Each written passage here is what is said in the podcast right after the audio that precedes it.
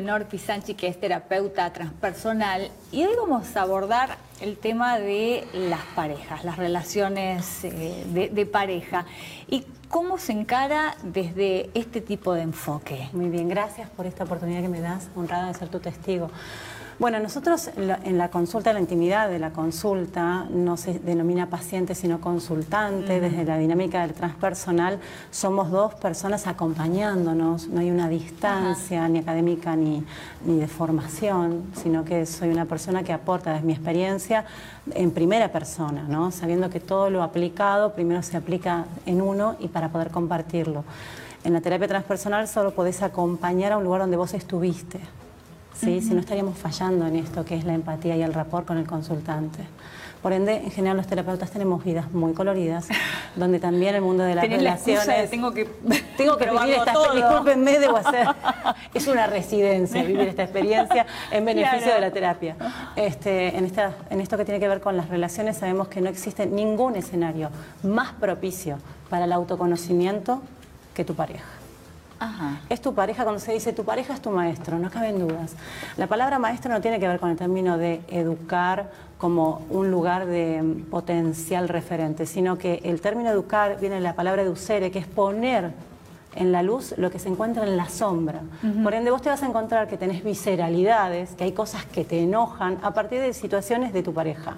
En lo doméstico puede ser la tapa del inodoro, ya te dije que la dejes por debajo, que, el, rollo del baño no crece ahí, que lo pongas. La toalla tirada en el piso, los conflictos cotidianos. Cosas cotidianas que son mínimas y que naturalmente sin un contraste fuerte no va a ser algo tajante ni estructural en la relación. Sin embargo, es un tema que en la dinámica terapéutica, en el cansancio, suma. Pero este autoconocimiento no es como parcial, no es en relación a un otro, porque uno no actúa siempre de la misma manera este, con, distintas personas, ¿no? Y eso es lo maravilloso de todo esto. En el cerebro nuevo, que nosotros tenemos eh, la parte estructural de la sustancia gris, es la que nos permite manejarnos en familia, en manada. Mm. Somos mamíferos. Entonces, es a partir de la relación y la comparación con el otro que vos sabrás cuáles son las emociones que te molestan o te ponen confortable. Naturalmente nosotros somos adictos a los otros, no solamente a lo convencional. Soy adicto al trabajo, soy adicto al estudio, soy adicto a las relaciones. ¿Por qué? Porque la presencia de otro va a activar determinadas hormonas que me ponen de determinada manera. Me pueden gustar o no me pueden gustar. Y a partir de esto yo sabré si la persona es confortable o no para mi mundo de relación. Pero esta hormonalidad cambia con mi vida. Mis ciclos cambian. Por ende, lo que en algún momento del mes no me molestaba ahora puede estar molestándome. Pero eso sí, todo lo que es exagerado siempre es heredado. Quiere decir que a partir de esto que es la epigenética conductual, yo puedo saber que si esto me saca de manera dramática algo que hizo, es que esto para mi inconsciente biológico es familiar y estoy reaccionando de manera defensiva, no solo mía, sino de alguien más de la familia. Entonces, son las relaciones de hoy las que tenemos la oportunidad, pero como responsables, como experimentadores responsables, de poder poner una nueva información en beneficio de las futuras generaciones. ¿Por qué? Porque en la antigüedad, mencionábamos la otra vez, las parejas eran de acuerdo, San Martín y el medio de escalada. San Martín para instaurarse en nuestro país debió casarse con una mujer de este pueblo o de este lugar original. Entonces él tenía treinta y tantos, ella trece. No estábamos hablando de un pacto amoroso. Estamos hablando de algo de conveniencia, necesario y funcional para los momentos. De mismo modo, nuestros abuelos, nuestros padres han podido tener que escapar de la casa de mamá o tengo que estar en supervivencia y estamos juntos a la par desde la carencia, mm. desde sobrevivir a la hambruna, donde lo importante era que nuestros hijos estén en subsistencia. Claro, pero ahora cambia el contexto. Gracias a Dios, los sucesivos problemas económicos que hemos tenido nos han hecho poner a la par a la hora de resolver lo doméstico. Entonces ahora el papá llevan en el pediatra, hace la tarea y la mujer puede resolver ese aspecto que antes estaba vedado solo para los varones o las viudas, salir a trabajar.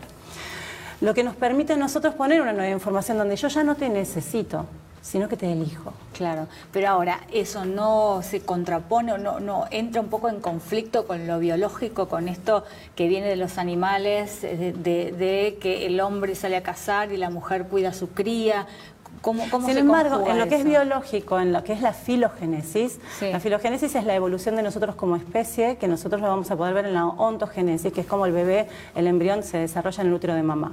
Ahí vamos a ir viendo cómo nosotros vamos cambiando nuestro aspecto y por ende nuestras habilidades, del cerebro más viejo de supervivencia al cerebro más nuevo de relación.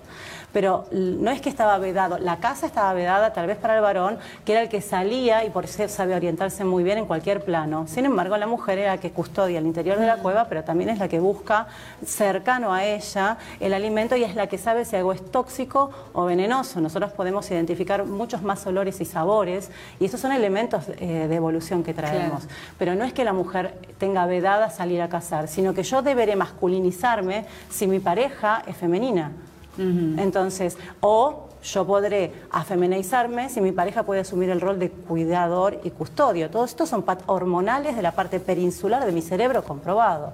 Entonces, lo que nosotros sabemos es que somos la primera generación que podemos elegir estar donde estamos en beneficio propio y en beneficio de nuestras futuras generaciones. Y esto es saber elegir con quién quiero estar en este ciclo. Y es bien biológico tener una pareja para conocerme, tener una pareja para concebir y tener una pareja para evolucionar en otro aspecto. Lo que quiero decir es que... O sea que la monogamia no va.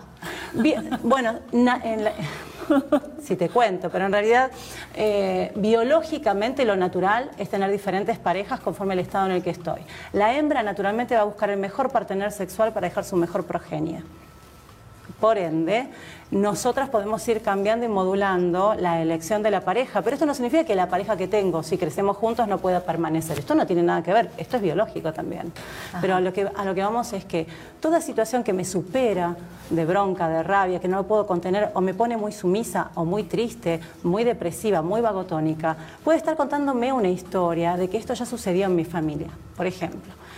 Si yo tengo un consultante que cada vez que su pareja se va de viaje, yo vengo de una ciudad como Mar del Plata, donde tenemos muchos navegantes, pero cada vez que el varón se va o el varón se va de gira porque trabaja en, en la consulta, y ella entra en un estado de depresión muy grande, lo que yo sé es que ella se está adaptando y me está denunciando una historia heredada donde han habido situaciones problemáticas cuando el hombre se iba de casa. Y tal vez es que se iba a trabajar y no volvió el abuelo y la abuela enviudó. Claro. Exacto, entonces se activa mm. en el escenario la memoria heredada y me está contando en esa conducta exagerada que esto ya sucedió.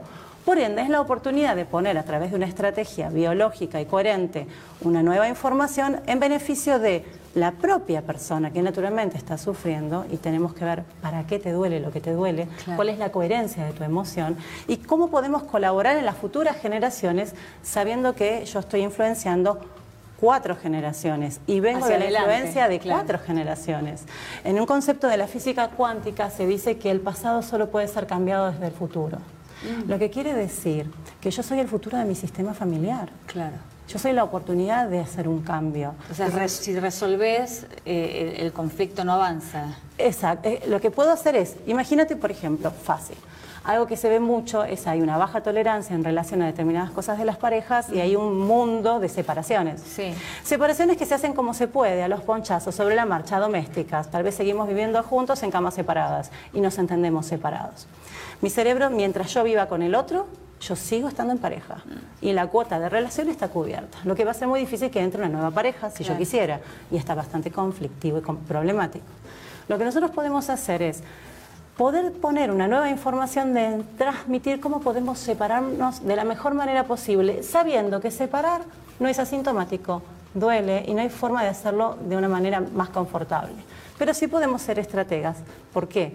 Porque si yo transmito cómo separarme de la mejor manera posible, en los términos de mis valores y en beneficio de mis cachorros, mis hijos, es que ellos, en vida futura, que no sabemos de quién se van a separar, van a poder resolver esta situación y no sentirse encapsulados a permanecer porque nadie transmitió este concepto. Ahora, nosotros venimos de familias donde se permanecía por elección. Yo comienzo a los 20 años, tengo 75 y continúo porque ya estamos adaptados. En las futuras generaciones alguien va a tal vez tener sucesivas separaciones porque es tanto el inconsciente y la emoción Claro. oculta de la abuela o del abuelo de haber querido liberarse de esta relación que viene uno que nos cuenta que no puede comprometerse. Claro, la y esto es una coherencia. de- del otro la paga el- Perfecto. Esto es reparación. El contraste, o sea, por eso lo exagerado es heredado.